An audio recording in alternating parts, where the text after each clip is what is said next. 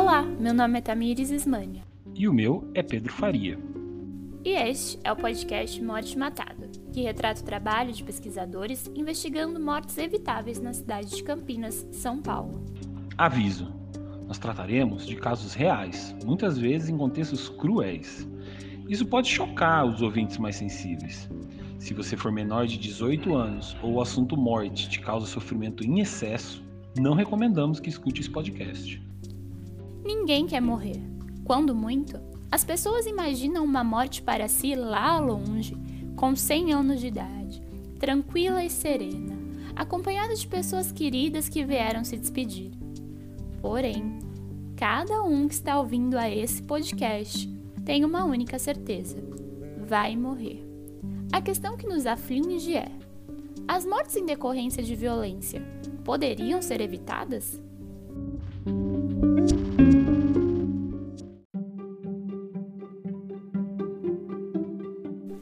Temos defendido, neste podcast, que todas as mortes por causas externas são evitáveis. Os ditos acidentes de trânsito não poderiam deixar de ser. No entanto, devemos destacar algumas coisas antes. A dinâmica da mobilidade humana responde de maneira singular às mudanças sociais, econômicas e tecnológicas. Isso significa dizer que quando discutimos dados de um ano como 2019, essas informações podem estar datadas em razão de constante mudança no cenário da mobilidade urbana. Segundo o Ministério da Saúde, são considerados acidentes de trânsito todo acontecimento não premeditado, do qual resultem danos materiais ou pessoais envolvendo veículo na via pública são eventos considerados não intencionais, que resultam em prejuízo e que geram consequências físicas e emocionais. Como já dissemos em outros episódios, as mortes violentas não acontecem ao acaso e não são distribuídas homogeneamente na população. Com os acidentes de trânsito, o cenário não é diferente. Mais de 90% das mortes ocorrem em países de renda baixa e média. Assim como as violências, os acidentes de trânsito, tem merecido destaque no cenário mundial como importante problema para a saúde pública, uma vez que ocupam a oitava posição entre todas as causas de mortes. Foram responsáveis por 1,35 milhão de mortes em 2016 e 50 milhões de feridos em todo o mundo, sendo a principal causa de óbito dos jovens de 15 a 29 anos. Quando falamos em acidentes de trânsito, o que vem à mente? Pensamos de imediato na morte de quem está dentro ou de quem está fora do veículo? Segundo a Organização Mundial da Saúde, os pedestres são o grupo mais atingido e com maior risco de acidente, correspondendo a 22% das mortes, seguidos pelos ciclistas e pelos motociclistas. Embora a possibilidade de envolvimento seja alta, isso vai depender das vias da política de segurança e da forma mais habitual de mobilidade segundo cada região do mundo.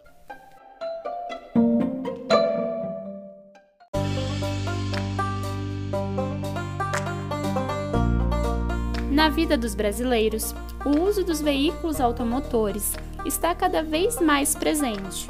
São considerados bens úteis às necessidades, mas em contrapartida provocam graves problemas sociais, quando passam a ser instrumento que afeta a integridade da pessoa, levando-lhe à morte. O aumento da frota é um fator ligado diretamente ao aumento do risco de acidentes e suas consequências. A expansão da frota de veículos automotores e as vendas de motocicletas, que por características intrínsecas apresentam baixas condições de proteção aos usuários em casos de colisão e queda, proporcionam um alto grau de severidade aos acidentes que envolvem esse tipo de veículo, aumentando as estatísticas de mortes e feridos graves. Desde 2003, a frota do Brasil aumentou 136,5%. A frota de automóveis, 102,6%, e a de motocicletas, 269,8%, principalmente no Nordeste aumentando também os conflitos nas ruas e rodovias e, consequentemente, a quantidade de vítimas de trânsito. No Brasil, o trânsito é a segunda maior causa de morte entre as causas externas, ocorrendo com mais frequência entre jovens e adultos. Nos últimos anos, o número de acidentes de trânsito no Brasil apresentou redução de quase 10%. Em 2015, o número de mortes por acidente bateu a marca de 39.543, apresentando uma queda nos anos seguintes. Em 2019, a partir de dados preliminares publicados pelo SIM, chegou-se a 31.307 mortes nas estradas brasileiras. A questão do trânsito no Brasil é regulamentada principalmente pelo Código de Trânsito Brasileiro, o CTB. Além de trazer as regras de tráfego, o CTB também estabelece punições administrativas, multas e suspensões de habilitações do direito de dirigir, bem como, para os casos mais graves, os crimes que podem ser cometidos ao volante. Para elucidar o tema, trazemos o advogado e pesquisador do PIGEL, Antônio Carlos Bellini Júnior. Do ponto de vista criminal, quando falamos a respeito de um acidente de trânsito que gere lesões ou mortes em pessoas, é preciso avaliar se o acidente decorreu de uma situação culposa e, se sim, de quem é essa culpa. Normalmente, a culpa nos acidentes de trânsito está ligada ou à negligência ou à imprudência. As atitudes negligentes são aquelas onde anteriormente a conduta não houve um devido cuidado ou atenção. A pessoa sabe que deveria ter feito algo, mas não fez é, como exemplo de atitudes negligentes que podem implicar em lesões ou em mortes no trânsito são os veículos com pneus carecas ou sem a devida manutenção no, no sistema de freios e que por esses descuidos implicam em acidentes. A imprudência, que como acabamos de dizer é outra forma de culpa, está relacionada a ações sem o devido cuidado precipitadas ou sem a devida cautela. No cotidiano dos acidentes de trânsito, observamos essa imprudência nos casos relacionados ao excesso de velocidade, nos casos onde se cruza uma via no, final, no sinal vermelho, nos casos onde não se guarda a devida distância e cuidado de outros veículos e pessoas, nas ultrapassagens perigosas e em muitas outras situações. Se não houver culpa, não há que se falar em existência de crime.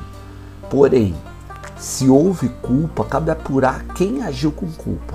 Se a culpa foi da vítima, novamente não falamos em crime. Agora, se houve uma conduta culposa por parte de terceiro, podemos estar diante de um crime de homicídio culposo ou de lesão corporal culposa. A Organização das Nações Unidas estabeleceu o período compreendido entre os anos de 2011 a 2020 como a década de ação pela segurança no trânsito, com o objetivo de estabilizar e posteriormente reduzir as cifras previstas de mortalidade no transporte, aumentando as atividades no plano nacional, regional e mundial mais adiante, falaremos sobre alguns projetos e campanhas importantes para a redução dessas mortes.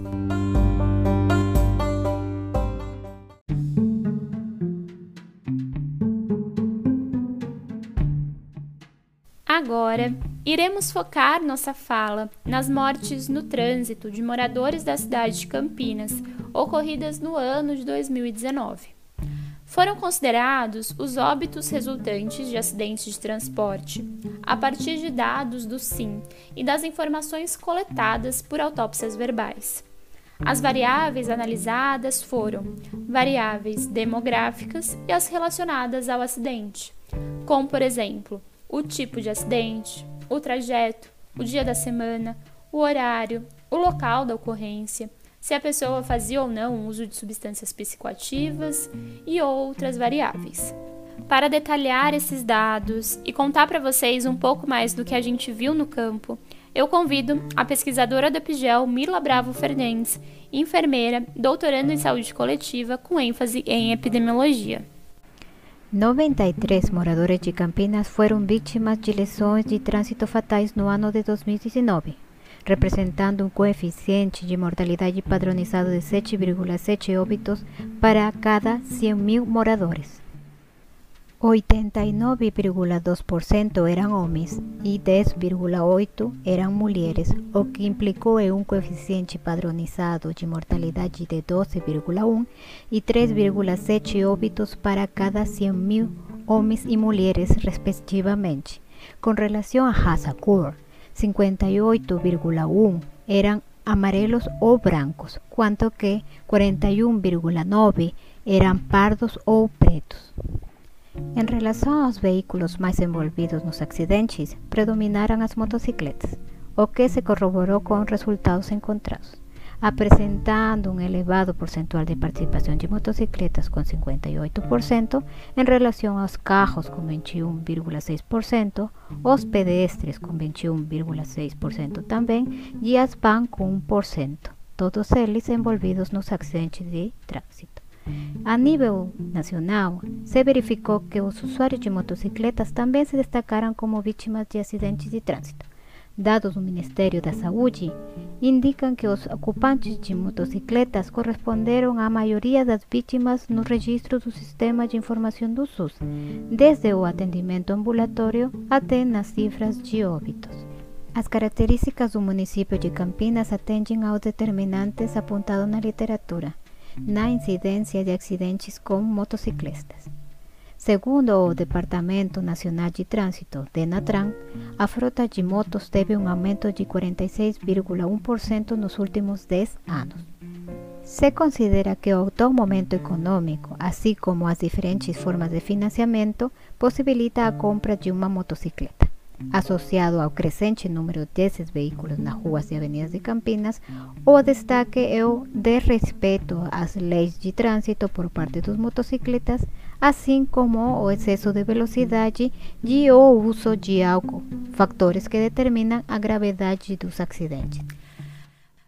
Para falar um pouco mais sobre essa questão dos motociclistas, o aumento da frota, o trabalho por aplicativo e a uberização do mesmo, convido a biomédica Carolina Jerônimo.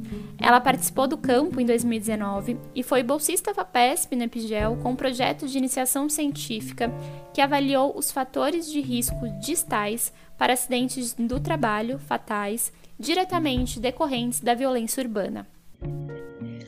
Ao refletirmos sobre o trabalho por aplicativo e todo o processo de uberização, acho interessante relembrarmos um trecho do livro intitulado O Primeiro Homem de Alberto Camus, que diz: Só os acidentes de trabalho, quando trabalhavam para as empresas que tinham seguro contra esse tipo de risco, dava-lhes o lazer. O desemprego, que não era segurado, era o mais temido dos males. O trabalho não era uma virtude, mas uma necessidade que, para permitir viver, levava à morte. Era o privilégio da servidão. Eu acho interessante que esse trecho nos faz refletir um pouco mais sobre como que as últimas décadas estamos assistindo o desmembramento das formas tradicionais de emprego e o fenômeno da uberização do trabalho, que está intimamente relacionada com a precarização das relações de trabalho e das próprias atividades laborais, nos fazem refletir que os trabalhadores estão cada vez mais subjugados a diversificadas formas de trabalho, cada vez menos remunerados e cada vez menos assegurados. Bom, a uberização é um resultado das formas contemporâneas da eliminação dos direitos, transferências de riscos e custo para os trabalhadores de novos arranjos produtivos, que, de alguma forma, sintetiza ao mesmo tempo a tendência para o trabalho futuro e também garante a continuidade da precarização do trabalho. Nesse sentido, vemos um movimento pendular, no qual a força de trabalho oscila, ora reduzido e declinante de trabalho perene e um ritmo intensificado de destruição dos direitos, e ora para uma superfluidez crescente impulsionada para trabalhos informais e, como já disse, cada vez mais precarizados. E esses trabalhadores nessas novas plataformas digitais, principalmente os motoristas por aplicativos, entregadores da Uber, do iFood e diferentes outros aplicativos, esses trabalhos garantem um falso apelo à flexibilidade, independência, autonomia e renda extra que essa atividade laboral pode oferecer. é, deixando o trabalhador cada vez mais preso né, a um falso privilégio e cada vez mais rumo à servidão, né, porque eles ficam cada vez mais é, subjugados a esse subemprego.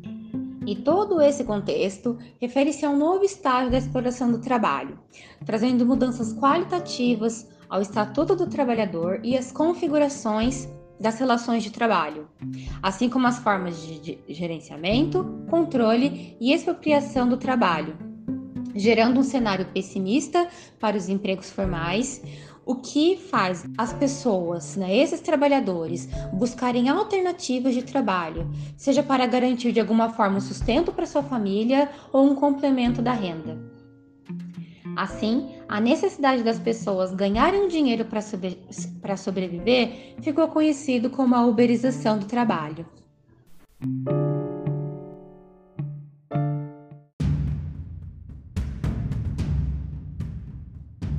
Após uma análise mais aprofundada das variáveis e dos relatos coletados com as autópsias verbais, chegamos a alguns fatores que estiveram associados ao aumento no risco de morrer em decorrência de acidente de trânsito. O uso problemático de álcool é uma das principais causas associadas aos acidentes de trânsito. No nosso estudo, ele esteve associado a um aumento de 35,9 vezes do risco de morrer em decorrência de acidente de trânsito. Já o uso recreativo de álcool esteve associado a um aumento de 2,7 vezes. Em relação à causa e gravidade dos acidentes, as pessoas alcoolizadas tendem a perder o controle do veículo com maior facilidade, principalmente quando se trata de uma motocicleta e o excesso de velocidade está relacionado à gravidade do acidente. Este dado encontrado é de fundamental importância, visto que no Brasil as motocicletas representam um modo de deslocamento socialmente relevante, especialmente para a classe trabalhadora, para prestação de serviços ou meio de transporte próprio. A questão do álcool ao volante também é objeto de regulamentação do Código de Trânsito Brasileiro. Sobre isso, voltamos a ouvir o Bellini. Dirigir após o consumo de álcool acima dos limites permitidos, por si só, já é um crime previsto no Código de Trânsito. Nos casos relacionados a trânsito, onde tem havido a, a morte ou lesões corporais a uma pessoa, é primeiro importante verificar como já comentamos anteriormente, se há culpa pelo sinistro e de quem é a culpa pelo evento. Daí, caso tenha havido um crime de homicídio ou de lesão corporal culposa ao volante e o culpado tenha ingerido álcool acima dos limites permitidos pela lei, esse consumo será uma causa de aumento da pena que será imposta. Além disso, outros fatores apresentaram um destaque significativo como problemas nas rodovias, como buracos, falta de iluminação, sinalização deficiente, etc. E questões relacionadas ao trajeto, como realizar ultrapassagens, dirigir na contramão, conversão errada, excesso de velocidade, não prestar socorro, não usar capacete ou cinto de segurança, etc. Como já foi dito, os homens foram as principais vítimas. Eles apresentaram o risco de morrer em decorrência de lesão de transporte 8,7 vezes maior do que as mulheres. Esse resultado concorda com a maioria dos autores estudados, que também encontraram maior número de homens envolvidos em acidentes de trânsito, a maioria com taxas acima de 60%. Na literatura científica, pode-se evidenciar que a maior ocorrência de vítimas do sexo masculino em acidentes se deve à diferença de gênero, manifestada pela exposição histórica do sexo masculino à motorização, como representação da hegemonia da masculinidade. Em 2016, ocorreu um aumento da incidência dos acidentes de trajeto de 88,7 para 105,8, atingindo predominantemente o sexo masculino entre as idades de 20 a 29 anos.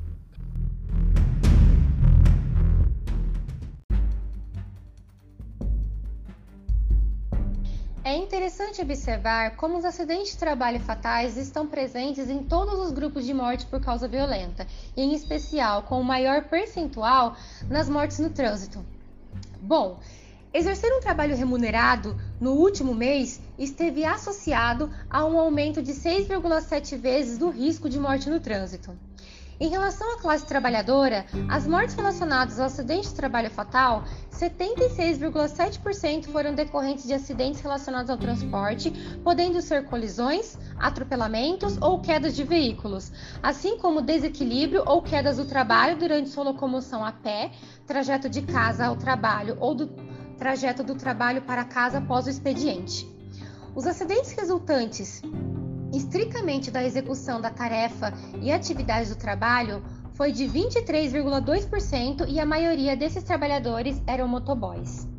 Assim, o trânsito transfigurou-se em um modus operandi instável e inseguro para o cotidiano dos trabalhadores.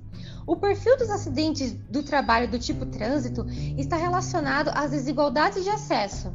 As vítimas moram em regiões periféricas sem opções de transporte que sejam seguras, além da violência da mobilidade urbana, como já destacado nos dados anteriormente apresentados, também há a precarização do transporte coletivo. Assim, muitos trabalhadores optam pelo uso do transporte individual, principalmente a moto, que em condições inadequadas de deslocamento, muitas vezes, seja por conta das condições do veículo, infraestrutura urbana ou mesmo por maior suscetibilidade ao erro provocado pelo cansaço em percorrer grandes distâncias ou extensiva jornada de trabalho, tem como resultado a morte no trânsito.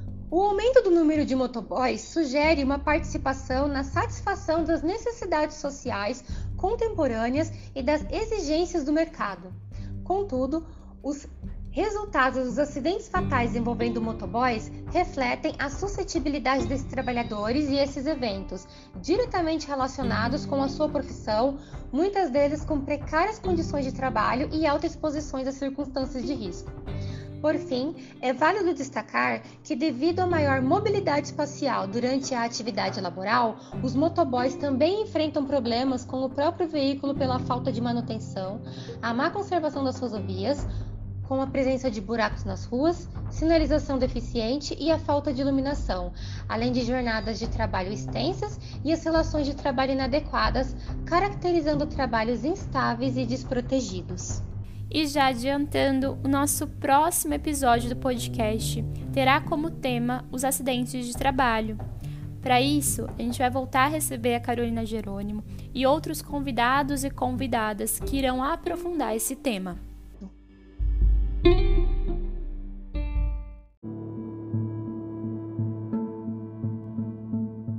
Outro fator associado ao aumento dos acidentes de trânsito foi a desigualdade social e do espaço urbano.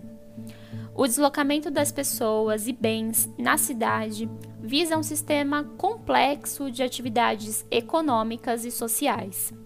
E neste caso, as pessoas pobres com deficiência e as idosas estariam em desvantagem em relação à classe de renda mais alta.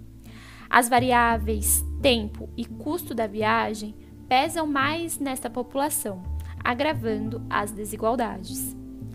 Desta maneira, a segregação é ainda mais perversa com os moradores das periferias, colocando as elites em lugares de melhor acesso.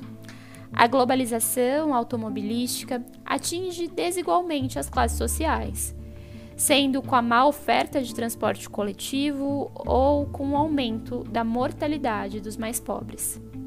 Um aumento de 0,01 no valor do IDHM em determinada região na cidade está associado a uma redução de 4% no risco de falecer em decorrência de uma lesão de transporte nessa região. Já o aumento de um ano de escolaridade está associado a uma redução de 10% do risco. Um achado importante de nossa pesquisa foi que o aumento de um ano de vida está associado a uma diminuição de 2% do risco de morte em decorrência de uma lesão de transporte. Isso significa dizer que uma pessoa de 25 anos teria, em tese, apenas em razão da idade, duas vezes mais chances de morrer do que um idoso de 75 anos em acidentes de transporte. Como podemos interpretar isso? Existem algumas possibilidades, mas ainda sujeitas a muita discussão.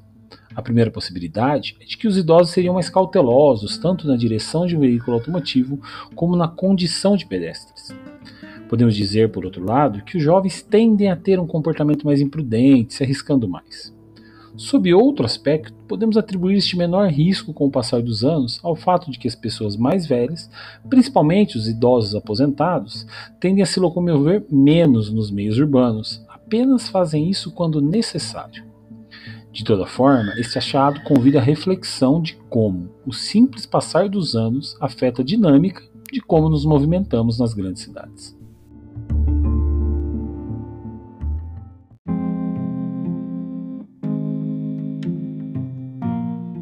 Em 2010, as comissões regionais das Nações Unidas criaram um projeto para o melhoramento da segurança no trânsito no mundo e a consignação de objetivos regionais e nacionais de redução das fatalidades no trânsito, além de proporcionar assistência aos governos dos países de baixa e média renda na elaboração de seus objetivos.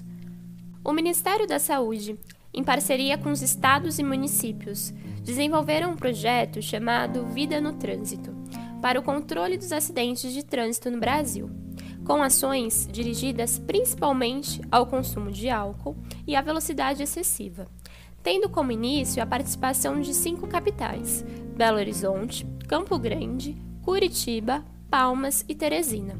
Depois de três anos, foi implementado nas demais capitais e em outros municípios. A importância deste programa se concentra na articulação do setor da saúde com o trânsito no cumprimento do Código de Transporte Brasileiro. A partir de 2013, observou-se uma redução das taxas de mortalidade por acidentes no transporte em todo o Brasil. Esse decréscimo foi associado a maior austeridade na fiscalização da segurança no trânsito, sendo a Lei Seca, Lei 12.760 de 2012, um exemplo que tornou mais rigorosa a fiscalização da condução de veículos sob influência de álcool.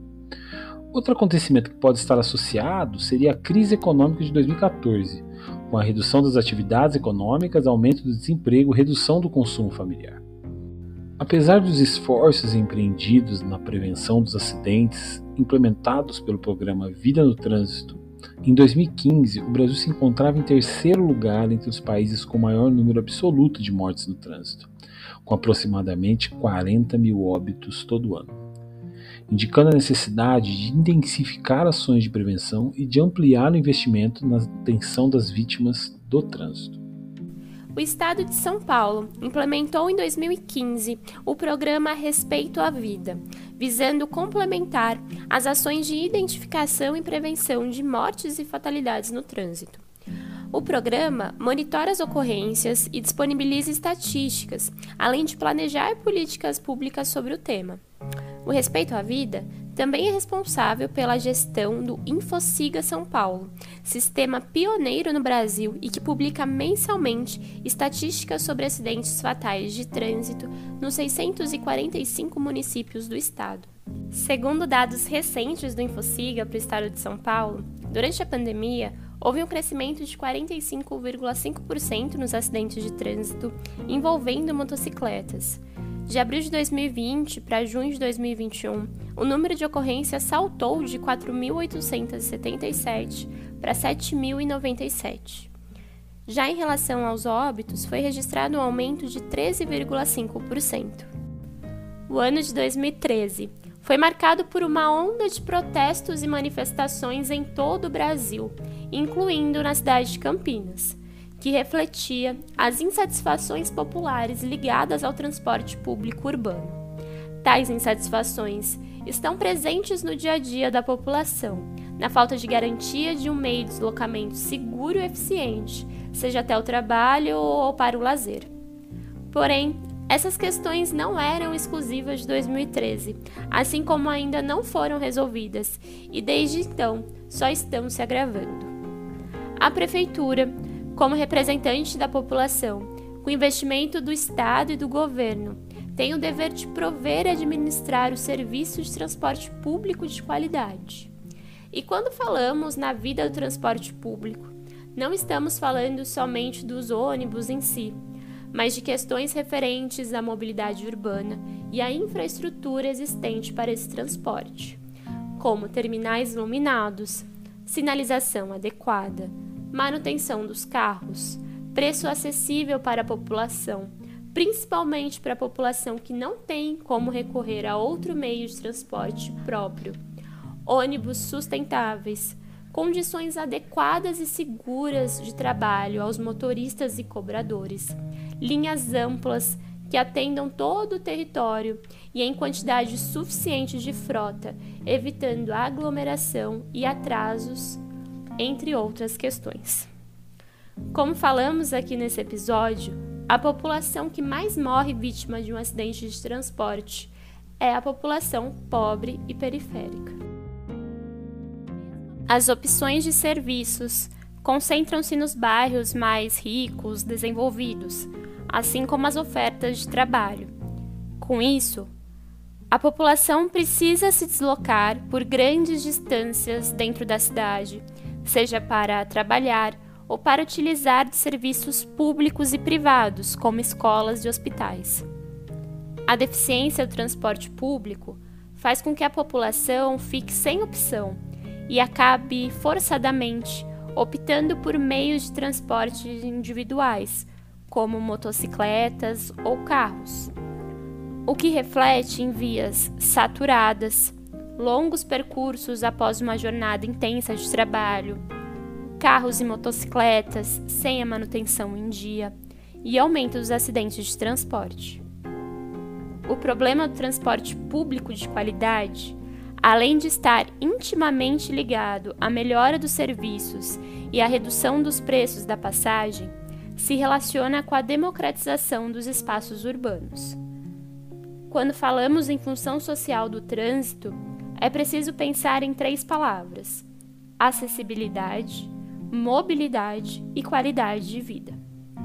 Pensar qualidade de vida sem pensar em mobilidade e acessibilidade é impossível, pois são elas que garantem autonomia ao cidadão são também elas que se tornam presentes no movimento de ir e vir, seja ao deslocar-se para o emprego, seja na busca de uma forma alternativa de entretenimento fora do seu bairro. É indispensável promovê-las com autonomia e segurança, melhorando consequentemente a qualidade de vida de todos os usuários do espaço urbano e garantindo o exercício de uma forma real de cidadania. As principais razões para a morte no trânsito permanecem as mesmas. Contudo, todas essas causas são influenciadas pela velocidade absurda nas alterações de como, para onde e por que nos movemos nas cidades. Basta pensarmos que há menos de 10 anos sequer tínhamos ideia de que iríamos usar aplicativos para coordenar nossos transportes. Tecnologias que auxiliam o motorista na tomada de decisão, como os populares aplicativos que usam GPS, são uma realidade muito recente. O advento do 5G tende a impulsionar o desenvolvimento da internet das coisas, acelerando ainda mais essas mudanças. O descompasso entre a velocidade das mudanças e a lentidão de nossas vidas pode ser visto como uma ilustração macabra das mortes no trânsito. Assim, esses eventos trágicos muitas vezes acontecem pelo encontro de um objeto tecnologicamente avançado, sem vida e em alta velocidade, com um corpo humano vivo, distraído pelas maravilhas tecnológicas, mas cuja evolução não trouxe qualquer incremento da sua velocidade máxima, que se mantém a mesma há milhares de anos. Discutir a estabilidade das mortes no trânsito passa, portanto, por refletirmos sobre a velocidade não só dos meios de transporte, mas também a velocidade dessas mudanças na mobilidade e, acima de tudo, para quem serve essa aceleração de tudo.